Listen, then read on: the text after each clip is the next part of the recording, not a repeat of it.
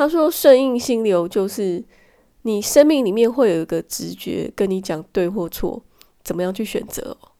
李念慈说生命很短暂哦，很多事情都在变化当中。那重点是你想要做什么，你是不是可以为自己做出选择？Hello，我是平安，欢迎收听莉莉安的心灵食堂。欢迎收听莉莉安的心灵食堂第五十一集的节目。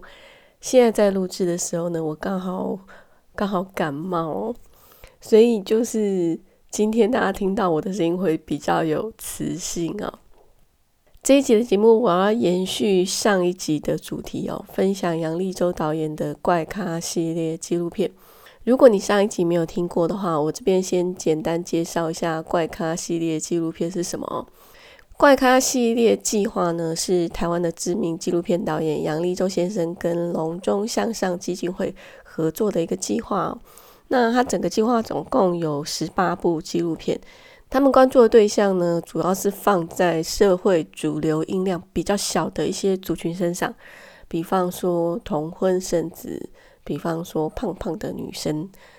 前一集我分享的纪录片呢，就是在讲号称是技职界奥运比赛的国际技能竞赛，其中一位选手刘志恒的故事哦。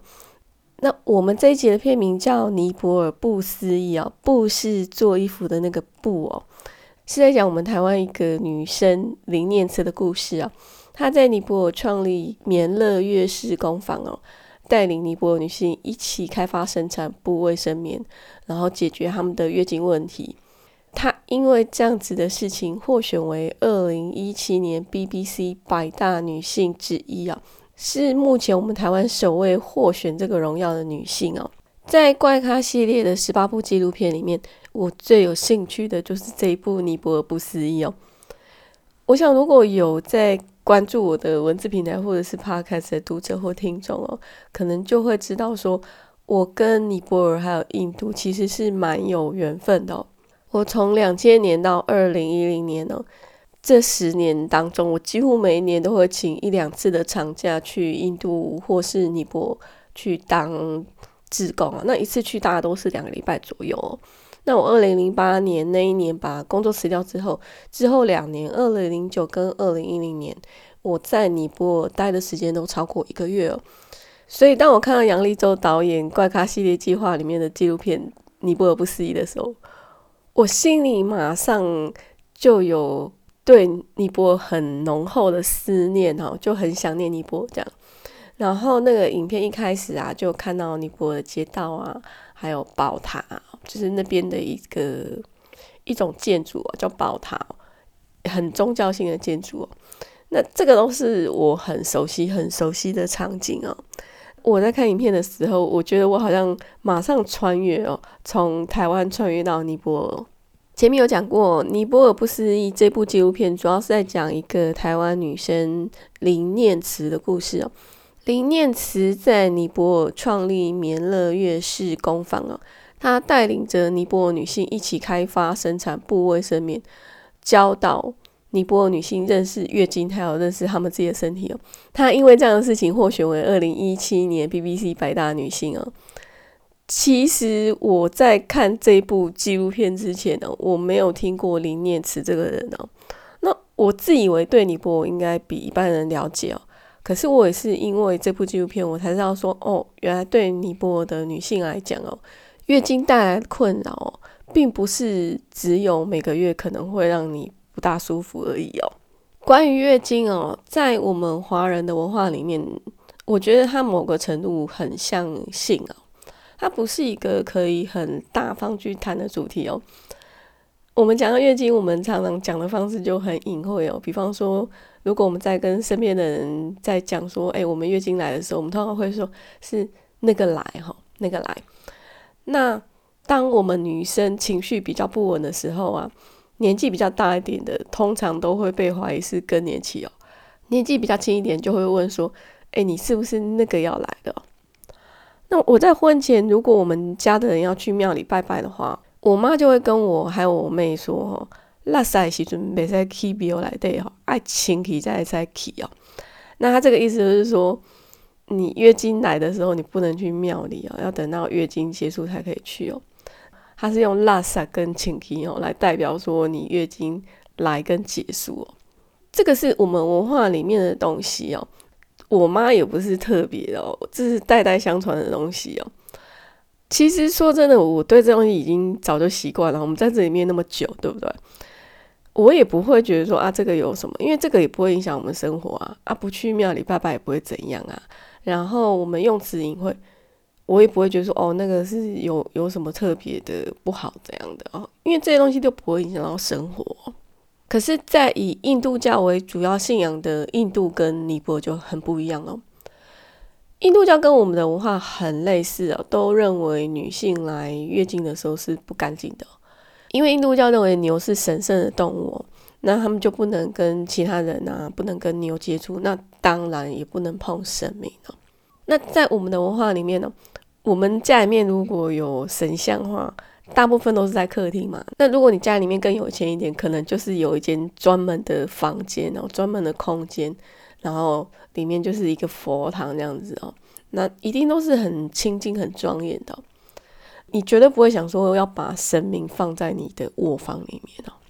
可是印度教就很不一样哦。我以前曾经拜访过很多印度的家庭，他们的神明哦是摆在主卧房的床头上面。好，就是主卧房床头上面钉一个架子，然后上面放神明这样子哦。他们也不会觉得说，哦，在那个神像底下如果有性行为是什么什么大不了的事情哦。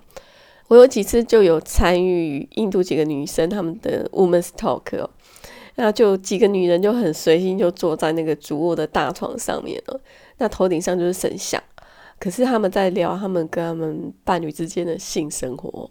我觉得这种事情不太可能会出现在我们华人的文化里面哦。那尼泊尔呢？大部分的人都不是很有钱的。那当然也是有啊，我们是有认识那种比较有钱的尼泊尔人，然后住那种一整栋的透天厝哦。这个是很少数的，大部分人的家哦，大概都小小的。那有多小呢？大概就是只能摆上一张双人床，然后还有几个小小的柜子。然后这样子小小的空间，就是一家好几口人共同生活的地方哦。那在这样子的空间里面呢，通常这个床尾哦，就是神像跟炉灶哦。那他们每天要拜拜，然后要煮东西吃饭，就是在这个小小的这个床尾或是床边这样子的小空间里面完成哦。那在印度教的习俗里面呢？女性月经来潮的时候呢，不能接触神明跟其他人哦，所以他们就要被隔离在主屋外面的小屋子里面哦，就是我们所称呼的月经小屋哦。我在尼泊尔没有看过月经小屋哦，那我也不知道说有这种事情呢。可是我就是因为看了《尼泊尔不思议》这部纪录片哦，让我对这个议题有了兴趣哦，那我就在网络上查了很多的资料。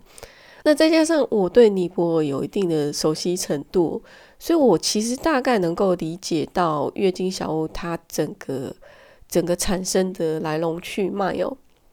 月经小屋它大部分都只是一个很简陋的空间哦，然后没有窗户也没有床哦。尼泊尔的海拔高度很高哦，你不要说冬天哦，就算是夏天晚上也都很冷哦。像我有几年的夏天是在尼泊尔的首都加德满都过的。那个晚上哦，是冷到你要盖厚棉被哦。另外呢，尼泊尔有些很偏远的地方会有野兽出没。我自己在尼泊尔去过最偏远的地方，是在离加德满都没有很远，然后是在尼泊尔跟西藏交界的一个深山里面的一个小村庄哦。不过因为我去的那一次。我们是当天来回哦，因为因为距离够近，所以当天来回，所以我们没有在那里过夜哦。那我也不太晓得说，像这样深山里面的小村庄晚上是什么状况哦。可是因为我们有些工作是要去到那种非常非常偏远的地方去做，那我们就有一些职工，有时候必须在这些很偏远的地方住上好几天哦。那我就听我们这些职工说。像他们住在村民的家里面呢，村民都会提醒他们晚上离开房子的注意事项哦，因为晚上会有老虎之类的那种猛兽出没。你想想看，一个是气温，然后一个是猛兽哦。那在这样的环境底下，很多妇女在月经来了以后住进月经小屋。那有些是因为冷要取暖，结果因为生活通风不良就中毒死了。那不然就是有些被猛兽咬死了。如果你打月经小屋当关键词去 Google 查的话，就会看到很多类似这样的新闻哦。尼泊尔这几年已经严格禁止月经小屋哦。那他们的做法是说，如果你还有月经小屋的话，那就要取消你这个家庭的经济补助哦。这个是一个方法哦。可是他们有想到说，因为这个文化的东西是根植在你脑袋里面的，他们深处啊就是接受这样的文化，所以你要完全改变这样的习俗，其实真的不容易哦。所以呢，他们也从比较接近根本面的宗教这边着手，他们在很多村庄里面盖了比较大的庙哦。那如果你家里面的女性月经来的时候呢，家人就可以把这个神像请到大庙暂时住一段时间哦。那等到家里面的女性月经结束，再把神像请回家哦。那除了月经小屋造成的问题以外，很多尼泊尔的女性她们没有卫生棉哦。那月经来潮的时候，她们就只能用旧衣服去垫哦，很容易就会造成感染。林念慈他所创业制造的布卫生棉就解决了这个卫生上的问题哦。那除了这个以外呢，他还进一步对当地的女性做卫教哦，让他们理解自己的身体还有月经跟自己的关系，引导他们去改变认知。林念慈他大学毕业以后在 NGO 工作，就是非政府组织的一间企业工作。那他因为工作的关系，就常有机会去印度尼泊尔啊，然后。也因为去了印度尼泊尔跟那边的女性深谈哦，那他发现尼泊尔女性她们在月经上的困扰，那所以就有了制作布卫生棉的想法哦。其实他刚开始没有想要创业哦，他只是想要找人代工来做这个哦。可是他在找代工的过程里面就遇到很多困难哦，所以他想想就觉得说啊，那干脆自己做哦。结果就很意外的开启了他的创业人生哦。那他做这件事情呢，不止改善了尼泊尔女性在月经上的卫生问题哦，然后他同时也为尼泊尔的妇女提供了很多的工作机会哦。我想你听到这边哦，你应该会跟我一样觉得说，林念慈得到 BBC 百大女性这样子的荣耀哦，她真的是实至名归哦。不过林念慈的故事里面最让我有感觉的，并不是她改变了尼泊尔妇女生活这个事情哦，而是。他是怎么样从一个很普通的上班族变成一个创业家的过程哦？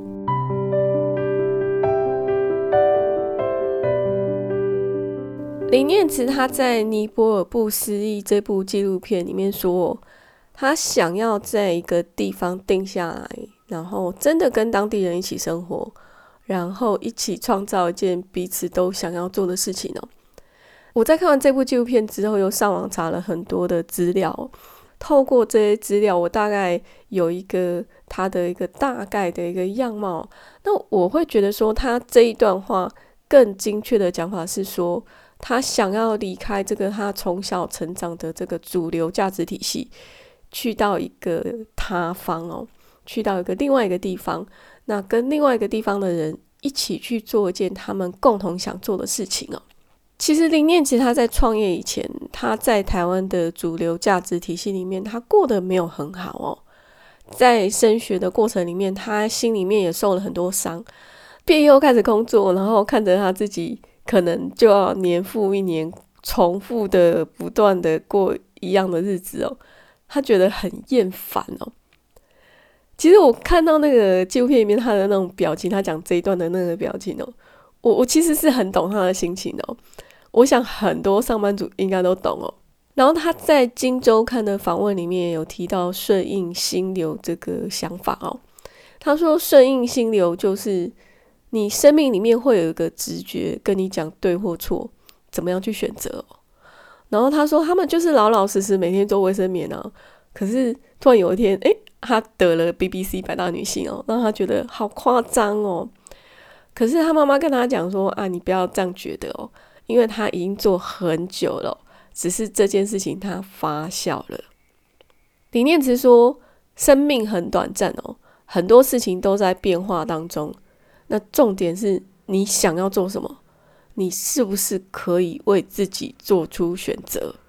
最近我很常听一个 podcast 的节目，叫《灵魂相谈室》哦。那在《灵魂相谈室》这个 podcast 里面有几集的节目说，成为自己就是对世界最好的贡献了。如果我们不是走在自己应该走的道路上的话，那灵魂就会透过各式各样方式哦，各式各样让你觉得很挫折的方式，想办法把你调到你应该走的路上去哦。我觉得林念慈他一定是一个很敏锐的人哦。他在我觉得还蛮年轻的时候就有察觉到他内在灵魂的需求哦，然后他也去呼应这个需求，做出行动去改变哦。我想对大部分的我们来讲哦，我们大部分都是跟着主流价值在走哦。对我们这样子在主流价值里面的人来看，李念慈这个人哦，他可能真的是一个怪咖哦。因为他听得到内在灵魂的声音，而且他也愿意相信这个声音哦。我觉得他能够成为这样的人哦，成为这样的怪咖哦，应该是需要很大的自信哦。那他在《国家地理》杂志也有一个访谈哦。那他在这个访谈里面，他就有说，他说最强大的力量是相信自己，唯有自己才可以陪伴自己。他说：“你可以去依靠老公，依靠家人，依靠很多很多的人哦，有很多的东西都可以让你靠。可是他们就是一个支持，但是最终呢，只有你自己才能够带领你自己走上你想要追寻的道路哦。每一个人有每个人自己的人生要过，哦，别人不用相信你也没有关系哦。那在这一段《国家地理》杂志的访谈里面，我特别喜欢他。”提到的共同创造时代哦，他觉得我们已经来到一个共同创造的时代哦。这个共同创造不是彼此竞争哦，或是谁比较厉害，是谁更优秀哦，而是共同合作。共同合作是跨越种族、跨越国界，可是前提是我们不要被眼前的恐惧给遮蔽了，因为这个这个恐惧就是。旧有的思维跟旧有的结构，它要来限制人民哦。然后我们再回到《尼泊尔不思议》这一部纪录片里面哦。那这部纪录片结束之后，它还有一个小小的影片哦，就是可以点进去看哦。那是杨立洲导演跟他的对谈哦。那他在这个对谈里面有谈到他对怪咖的想法。林念慈说，他有听过一段话，那那段话是说，假如说我们这个地球是七十八亿人好了。那我们可能就有七十八亿个地球，我们每一个人看到的世界啊，还有我们的五感、我们的记忆体，我们所投射出来的都是不一样的世界。你要让世界是一个样子，可是事实上世界就是有七十八一个样子啊。他觉得所谓的怪咖呢，这些我们眼中的怪咖其实都是正常人哦。那只是说这些人他们愿意去面对自己的痛苦跟恐惧。然后让这些东西变成生命的厚度跟力量哦。他说，就像大自然里面的东西都不一样啊，可是又可以很和谐的在一起，大家都不一样，不是很棒吗？尼泊尔不思议这部纪录片的片长很短哦，十二分钟多，不到十三分钟哦，可是它却引发我很多对我自己的思考，还有。它衍生出来很多议题啊，比如说尼泊尔女性那边的月经问题啊，月经小屋啊，好，然后也让我对林念慈这个人很有兴趣哦。林念慈所创办的棉乐乐士这间公司哦，它的尼泊尔总店是在加德满都的宝塔区哦，那个地方我们很熟哦，因为之前我在尼泊尔当志工的时候，我们就是住在那里哦。尼泊尔宝塔那边，我大概连续去了好多年，都是住在宝塔区哦，我对那边非常的熟哦。以后如果我有机会再去尼泊尔，我一定要找时间去好好看看这间店哦。这一部纪录片《尼泊尔不思议》，我就分享到这边，然后影片的链接我会贴在节目资讯栏里面。我们今天的节目就到此结束。如果你喜欢我的节目，不管你是 Podcast 听众还是 YouTube 的听众，欢迎订阅加分享。YouTube 的听众请帮我按小铃铛、按赞加分享。Apple 用户的话，请给我五颗星哦。非常非常感谢你的收听跟支持，我们下次再见哦。